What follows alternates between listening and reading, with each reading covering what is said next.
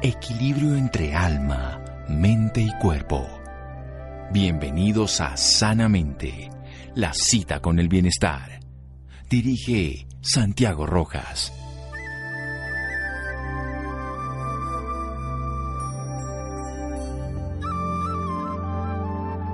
La vida es aspirar, respirar y expirar. Salvador Dalí. Buenas noches, estamos en Sanamente de Caracol Radio. Lo único que no podemos dejar de hacer es respirar. Lo más importante en la vida es la vida y la manera de renovarla en cada instante es la respiración. En Oriente le han dado una importancia capital a cada acto de respiración.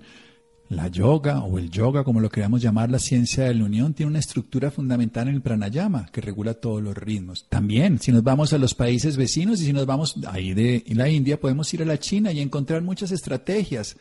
Vamos a hablar precisamente con un experto en artes marciales que nos va a hablar de una de esas estrategias relacionadas con el Tai Chi Chuan, el Chi Kun, el Tai Chi, como lo conocen popularmente o más fácilmente las personas, pero todas estas estrategias tienen como un punto central la respiración, porque necesitamos el aire para cualquier acción que hagamos en la vida. Pero no le damos importancia. Ahora el COVID nos recordó que sin ese aire muchas personas mueren. Y cuando lo vuelven a recuperar los que no mueren afortunadamente y se sienten en paz porque vuelven a respirar aire de vida, descubren lo maravilloso que es respirar. Con un docente en formación toda la vida, porque uno siempre un eterno aprendiz, como dice el Zen.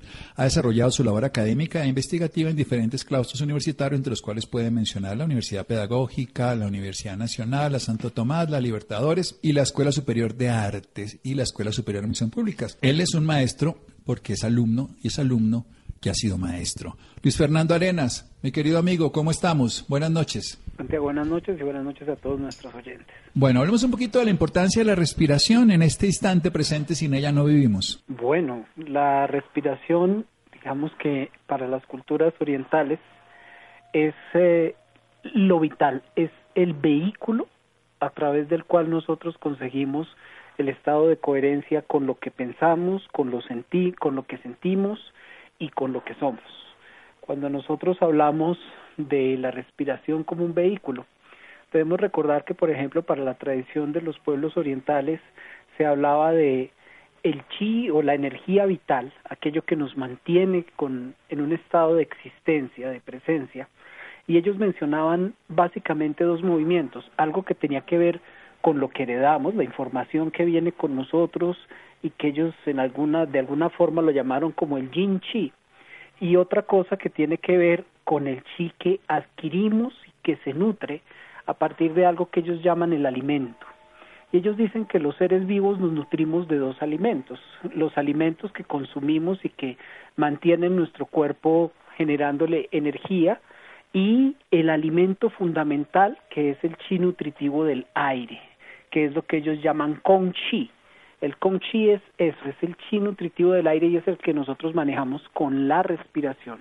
Entonces ellos dicen que ese kong chi, ese chi nutritivo del aire nos permite a nosotros alimentarnos en todos los planos, alimentarnos en el plano de la mente, alimentar y nutrir nuestras emociones para poderlas usar coherentemente y nos permite a nosotros mantener la vitalidad en el cuerpo. Bueno, más que excelente y muy completo. Vamos a hablar de esa energía vital, de ese estado de presencia que tenemos todos gracias a la respiración. Que si lo viéramos en un lenguaje más de aquí, hablaríamos de orgón, od, prana y en este caso de chi. Vamos a hablar después de un momento con nuestro invitado especial Luis Fernando Arenas Carvajal a propósito de lo esencial del aire, pero podemos usarlo de una manera consciente. Respirar es algo que hacemos como oír, pero escuchar o respirar consciente requiere atención, requiere un trabajo personal. Hablamos de esto en un momento aquí en Sanamente de Caracol Radio. Síganos escuchando por salud. Ya regresamos a Sanamente. Bienestar en Caracol Radio. Seguimos en Sanamente.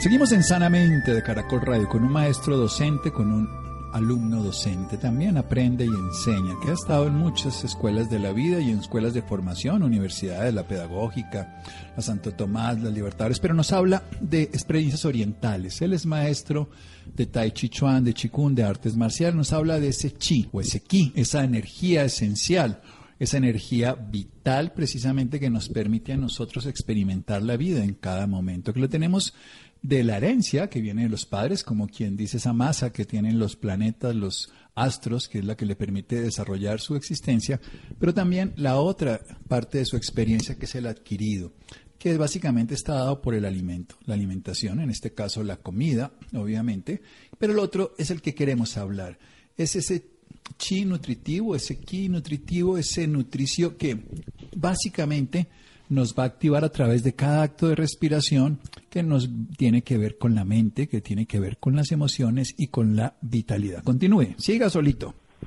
Bueno, dentro de el espacio, digamos, de la respiración, nosotros lo primero que debemos tener en cuenta como nutrimento y como elemento que nos lleva a la coherencia es que la respiración solo la podemos ejecutar en el presente.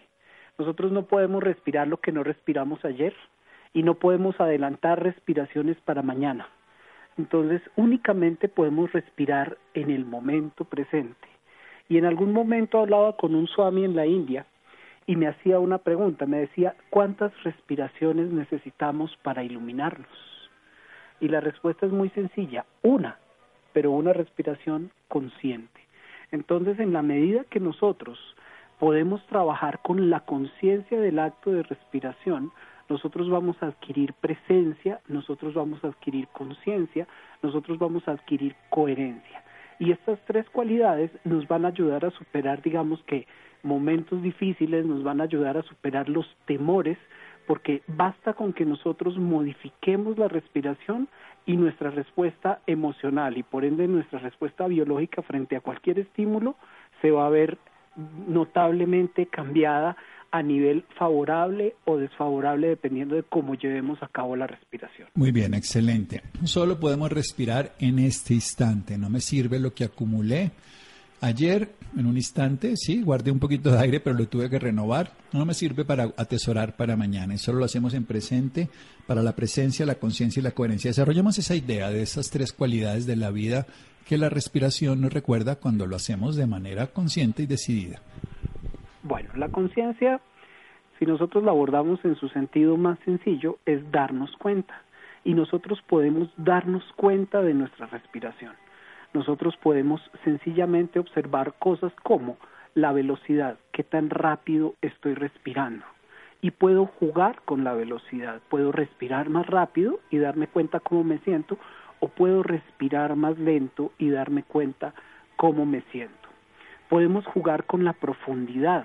Entonces, en la medida en la cual profundizo la respiración, tengo una sensación, en la medida en la cual respiro superficialmente, tengo otra sensación. Podemos también hacerlo con la velocidad. Entonces, si respiro muy rápido, ¿qué sucede con mi cuerpo? ¿Qué sucede con mis expresiones y mis actitudes frente a la vida? Si respiro suavemente y pausadamente, rítmicamente, lentamente, qué tipo de respuestas tengo. Entonces, la conciencia, el darnos cuenta de esos elementos, de la velocidad, el darnos cuenta de la profundidad, el darnos cuenta de la variabilidad que encontramos en la respiración, nos permite a nosotros conciencia, nos permite darnos cuenta. Ese es un primer eje fundamental. El segundo, que tiene que ver con la coherencia, es que nosotros podemos encontrar una actitud mejor frente a la vida en la medida en la cual nos metemos cada vez más profundo en la respiración. Cuando hacemos una respiración profunda, una respiración no como la de los adultos, que nosotros la observamos y es una respiración muchas veces agitada a las carreras, porque tenemos que cumplir con alguna cosa, sino la hacemos cada vez más aproximada a la respiración de un bebé, en la medida en la que nosotros respiramos más como una totalidad, en ese momento nosotros vamos a lograr una respiración que nos va a dar una coherencia mucho mayor. De hecho, cuando nosotros entramos a un lugar en donde está un bebé durmiendo, solamente con el acto de verlo respirar, nosotros sentimos como si entráramos en un proceso muy profundo, como si entráramos en una meditación. Uno siente como si todo el espacio respirara con ese bebé.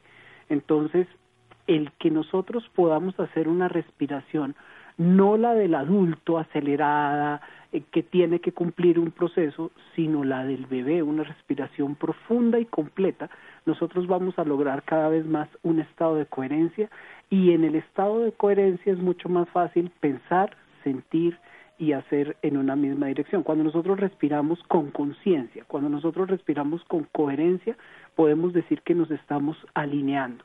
Y si nosotros nos alineamos, las respuestas frente a la vida van a ser mucho mejores. Excelente, porque cuando nosotros aspiramos a vivir la vida, tenemos que inspirarla en cada momento. Y eso es la coherencia. Aspiramos vivir, inspiremos en cada instante, pero con plenitud, no con afán. Nos ha hablado de algo maravilloso que cuando tomamos conciencia respondemos a la velocidad porque nos damos cuenta. Darse cuenta es tener conciencia, esa conciencia con C, no con ese Sí, y es además esa profundidad. Pero lo más importante que nos está mostrando y enseñando Luis Fernando es que somos capaces de atenderlo, porque respiramos y a veces respiramos rápido, a veces respiramos lento, a veces profundo, a veces rítmico, con una variabilidad de X o Y, pero nunca nos damos cuenta.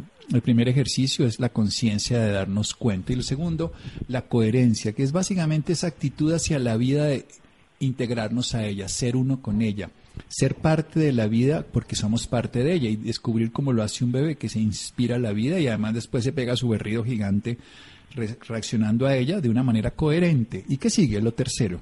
Bueno, el tercer aspecto es que nosotros podemos vincular nuestra respiración con una actitud, pero sobre todo con formas de trabajar nuestros procesos internos desde nuestra visualización y desde nuestra creatividad, desde nuestra capacidad más interna, lo que nos ofrece, digamos, nuestro cerebro cuando nos proyectamos.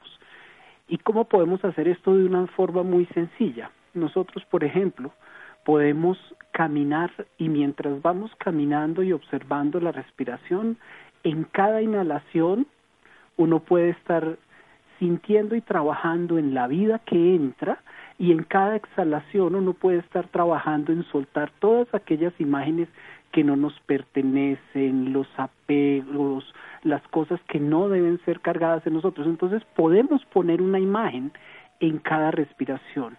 De hecho, ese es un ejercicio que se ha estudiado también en la Universidad de Harvard con pacientes de trasplantes eh, cardíacos y demás, en los que se les ha puesto a trabajar con luces y se suma a la respiración una luz. Entonces, cuando uno inspira, inspira una luz verde y cuando exhala, siente que va saliendo de uno una luz con todo aquello que no le corresponde con la enfermedad. Es decir, podemos vincular nuestra respiración a procesos que nos lleven a sentirnos mejor, a estar mejor. Cualquier sombra de duda uno la puede soltar en la exhalación y toda la seguridad uno la puede inhalar al momento de la inspiración. Entonces la inspiración y la expiración se vuelven ritmos en los cuales puedo manejar imágenes mentales que me ayuden a desenvolverme mejor, a obtener más confianza y a poder usar las emociones de una forma coherente, de una forma en la cual me permitan encontrar un equilibrio como ser humano. Muy bien, entonces una respiración consciente de la presencia donde nosotros tenemos la capacidad de usar nuestra imaginación para que inspiremos un aire que esté cargado de color, de sensación, de recuerdos, de imágenes, de proyecciones, lo que queramos, y al mismo tiempo, mientras nos movemos, también podemos expulsar eso que nos limita, que nos agrede, que nos esclaviza, que nos duele. Un ejercicio donde integramos. Y ya hay muchas universidades, la Universidad de Harvard, lo que está Instituto de Matemáticas del Corazón también, donde se ha visto algo tan simple y tan poderoso. Pero recordemos, la historia de la humanidad lo ha desarrollado muy bien, el Tai Chi Chuan, el Qigong, y también, por supuesto, las técnicas de pranayama y cientos de más, el buteico. En cada país Incluso en los aborígenes, cuando uno tiene la oportunidad de hablar con ellos, se han dado cuenta de la importancia. El, caso es que el ser humano cotidiano a veces no lo descubre. Vamos a hacer un pequeño corte y seguimos aquí en Sanamente de Caracol Radio. Síganos escuchando por salud. Ya regresamos a Sanamente. Bienestar en Caracol Radio. Seguimos en Sanamente.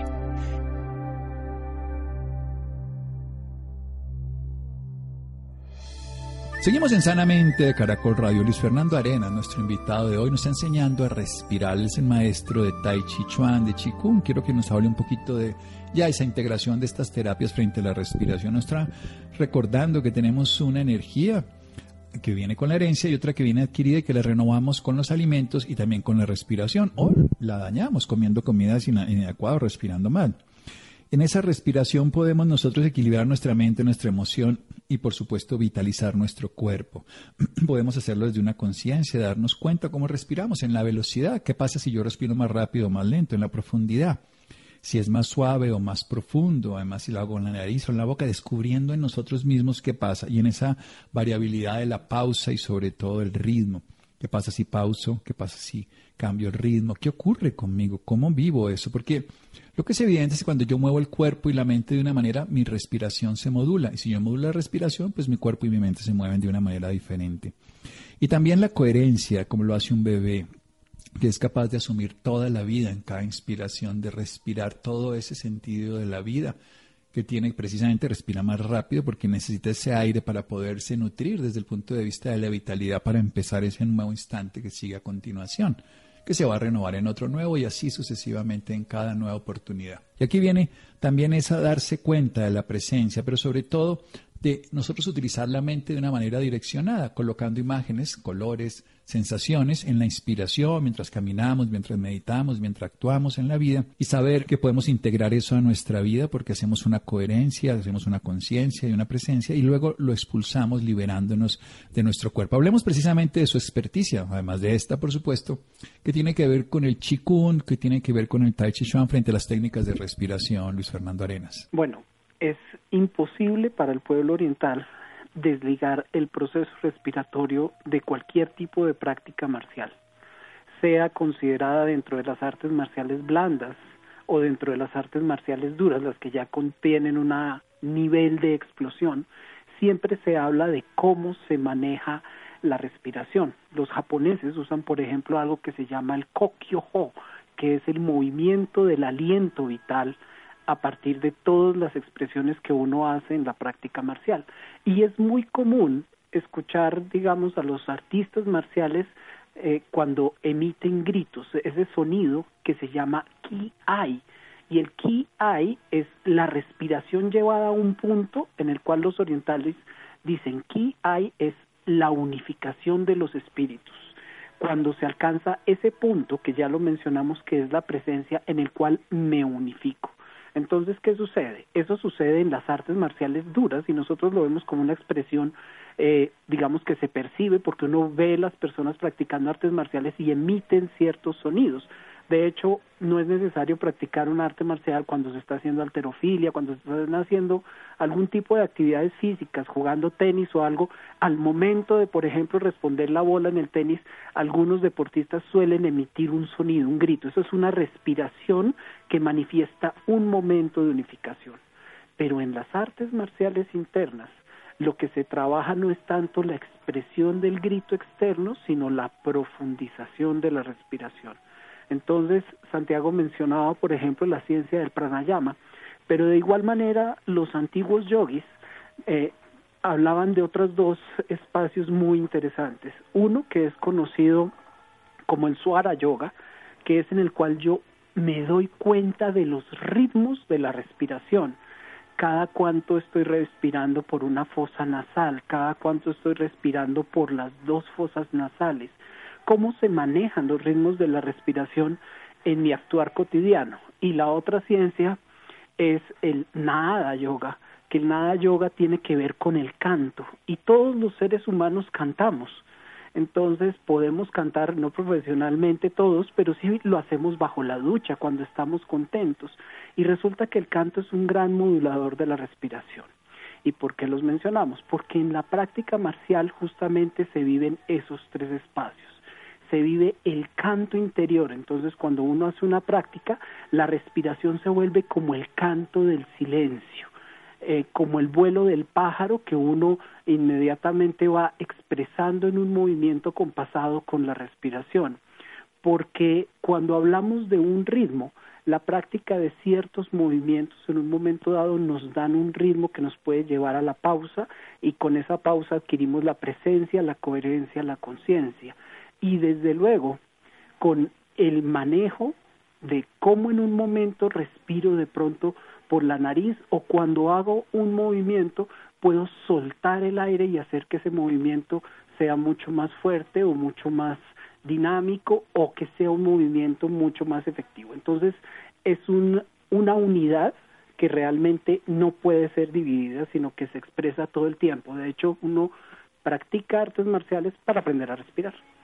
Esto me parece genial. Es que además las artes marciales, para que alguien pueda tener precisamente precisión, que pueda tener esa calma interior que permite hacer ese movimiento adecuado, sea en cualquier tipo de procesos y cualquier tipo de arte marcial, requiere ese aire, libertad, esa toma de conciencia y todo esto que estamos hablando de la presencia, la coherencia y por supuesto la conciencia.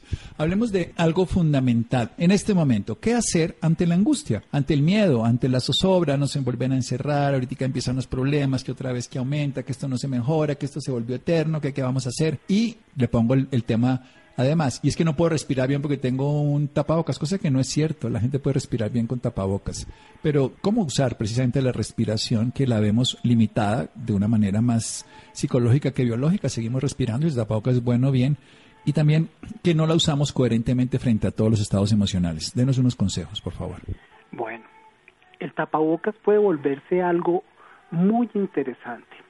Porque el tapabocas, por ejemplo, puede volverse un espacio en el cual puedo visualizarme como lo uso, por ejemplo, cuando voy a hacer buceo, cuando voy a tratar de respirar debajo del agua.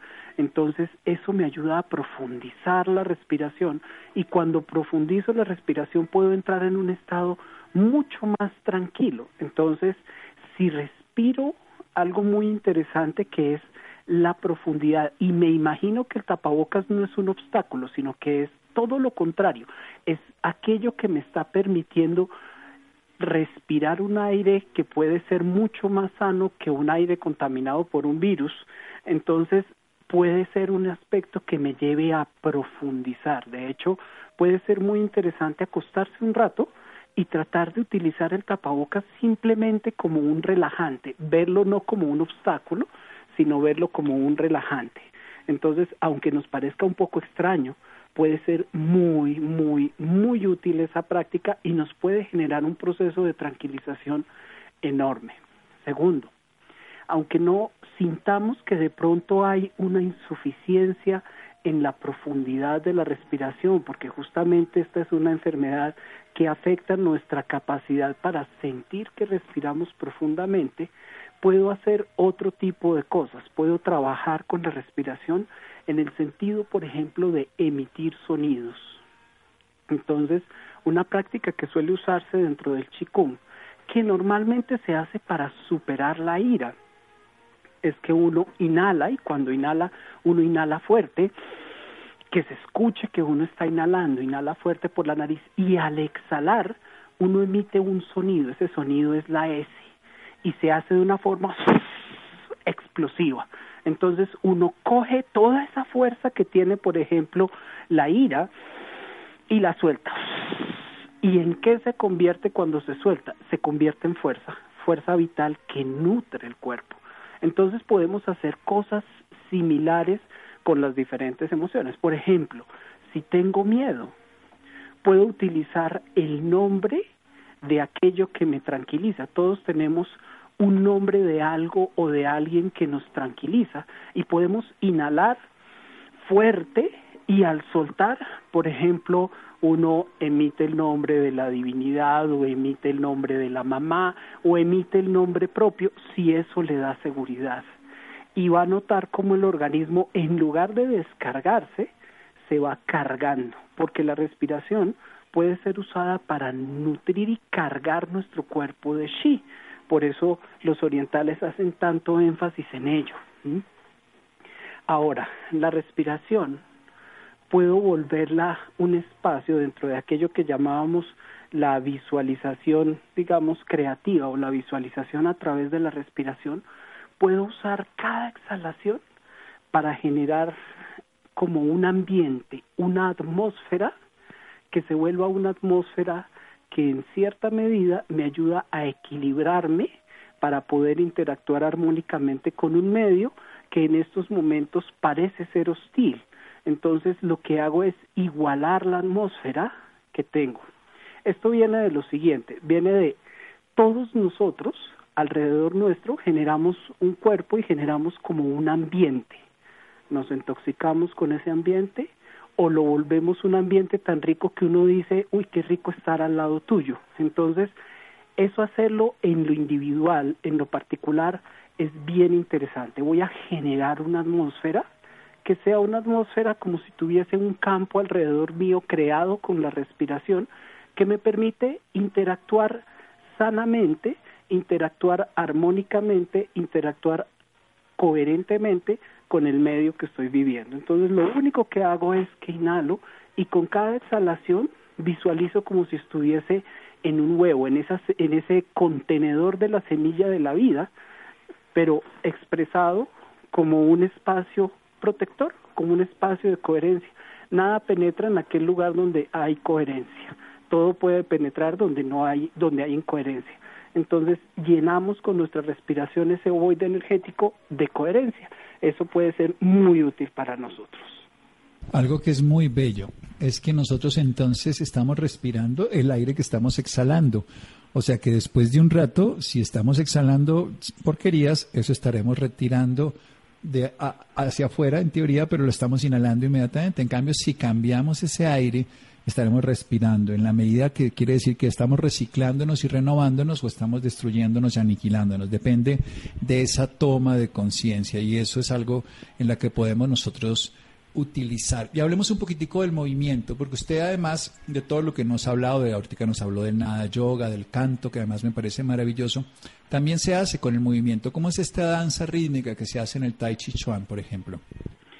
El Tai Chi Chuan, su fundamento son los movimientos de la naturaleza. Entonces, es observar, digamos, el vuelo de un águila, es observar eh, cómo se desplaza una grulla.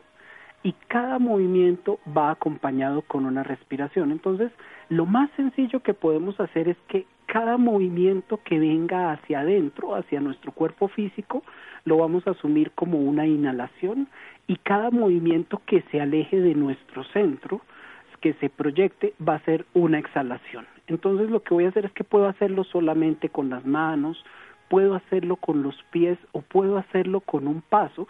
Cuando sienta que las cosas van hacia el centro, inspiro e inspiro profundo, suave y lento y cuando me proyecto en ese momento exhalo y al momento de hacer la exhalación también lo hago suave, rítmico, pausado, lento. Entonces, cada movimiento que vaya a hacer se vuelve una danza armónica. Eso es lo que trabajan, digamos, las artes marciales suaves. Escoger cada expresión, cada fuerza de luz que tiene un movimiento y acompasarla con la respiración de tal manera que se vuelve una unidad.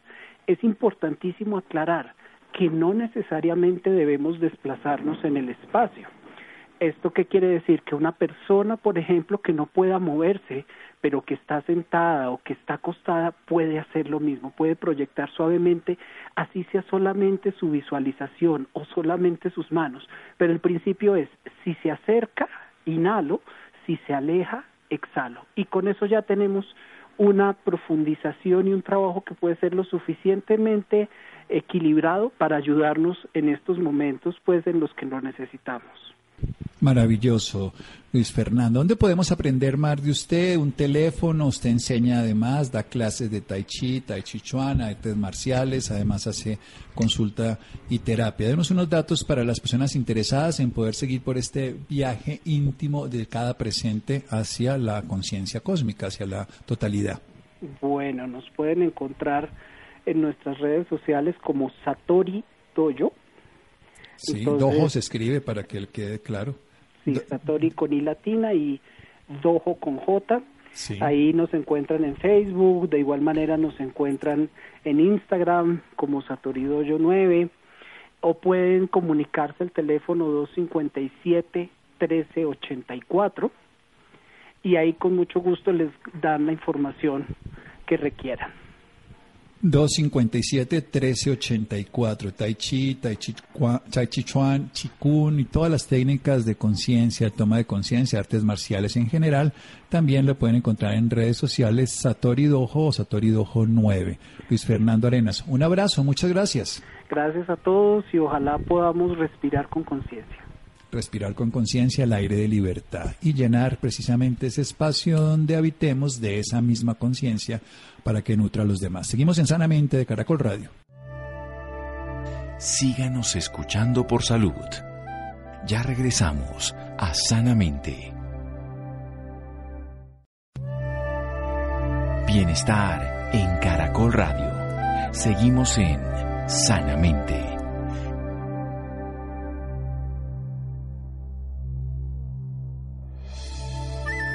Seguimos en Sanamente de Caracol Radio. Bien, Laurita, cuéntanos un poco el comité de expertos que advierte que solo un derivado de los componentes del cannabis puede ser útil para el tratamiento de la epilepsia refractaria. ¿Cómo es esto? Hola, muy buenas noches Santiago para usted y para todas las personas que nos sintonizan a esta hora. Claro que sí, Santiago. La epilepsia es una de las enfermedades neurológicas más frecuentes y que generan un alto grado de discapacidad para la cual el cannabidiol de grado farmacéutico puede constituir una herramienta terapéutica en casos puntuales. Para hablarnos un poco más sobre este tema nos acompaña en la noche de hoy el doctor Juan David Roa.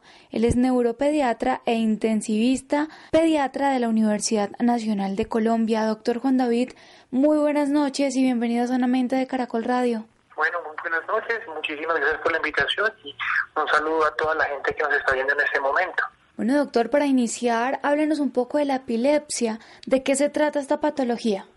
La epilepsia es una enfermedad crónica que consiste en una serie de descargas eh, neurológicas anormales que pueden o no pueden producir eh, reacciones en el cuerpo. Es decir, yo puedo tener convulsiones o puedo tener otro tipo de manifestaciones, pero son relacionadas precisamente con esta descarga cerebral anormal. Doctor, ¿y quiénes son más propensos a tener esta enfermedad?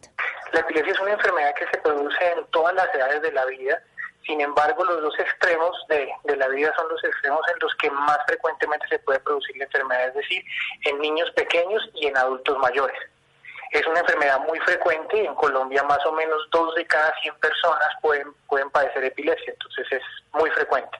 Como se dijo anteriormente, un comité de expertos advierte que solo un derivado de de los componentes del cannabis puede ser útil para el tratamiento de la epilepsia refractaria. Háblenos un poco de esto, doctor. Aclarar un poquito en cuanto a la, epilepsia refractaria porque desafortunadamente eh, con la aparición de, del cannabis y todos los, los derivados que este tiene, con las ventajas que tiene en muchos, en muchos escenarios, también ha venido eh, diciéndose que es un medicamento que es efectivo para la epilepsia. Sin embargo, eh, la recomendación que precisamente hemos venido tratando de hacer es que la epilepsia que se trata con cannabis son tipos específicos de epilepsia que son poco frecuentes y que son muy severas.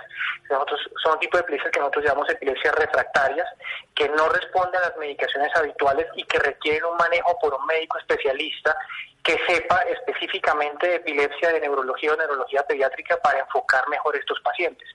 Ahora bien, lo que buscamos en el, en el consenso fue precisamente reunir una serie de expertos para que basados en la literatura mundial, en todo lo que existía sobre la evidencia del manejo de, epilepsia con específicamente cannabidiol, este componente del cannabis, diéramos un tratamiento y unas claves específicas de cómo se debe manejar pacientes con epilepsia refractaria con, con medicamentos con cannabidiol y más específicamente con un medicamento que fuera de características farmacéuticas, que tuviera todas las especificaciones requeridas para ser manejado como un medicamento y no como una forma artesanal.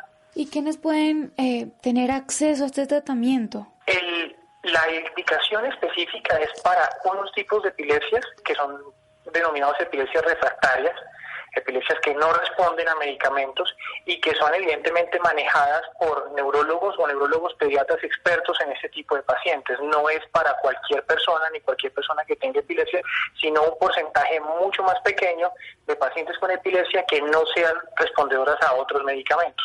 Y por ejemplo, eh, usted me habla de, de la epilepsia refractaria, ¿esta patología le puede dar también a los bebés? Tenemos pacientes desde edades muy pequeñas hasta edades muy avanzadas con este tipo de epilepsia. Entonces es, poco frecuente, sí, definitivamente, pero sí hay niños pequeños, bebés que tienen epilepsias que no se controlan con los medicamentos de elección. Generalmente cuando uno tiene una persona con epilepsia, como les decía, siendo una enfermedad muy frecuente, el manejo inicial en un porcentaje muy alto de las personas cuando se enfocan de manera adecuada, cuando son vistas por un especialista, cuando se trata y la persona sigue las recomendaciones que ese especialista le da, se puede controlar fácilmente.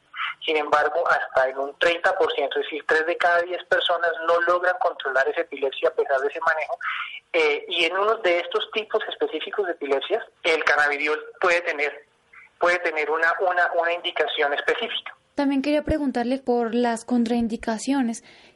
Una de las recomendaciones que estábamos dando en el consenso, nos reunimos tratando de establecer cuáles son las mejores recomendaciones, es, bueno, a qué pacientes viene dirigida, cuál es la indicación, cuál es la eficacia, cuál es la seguridad, y sabemos que es un medicamento seguro, pero es un medicamento seguro, pero cuyas indicaciones muy puntuales.